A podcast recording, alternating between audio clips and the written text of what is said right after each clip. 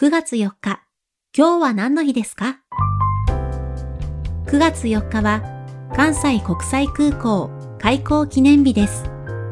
1994年の9月4日、大阪の泉州沖に関空の愛称で知られる関西国際空港が開港しました。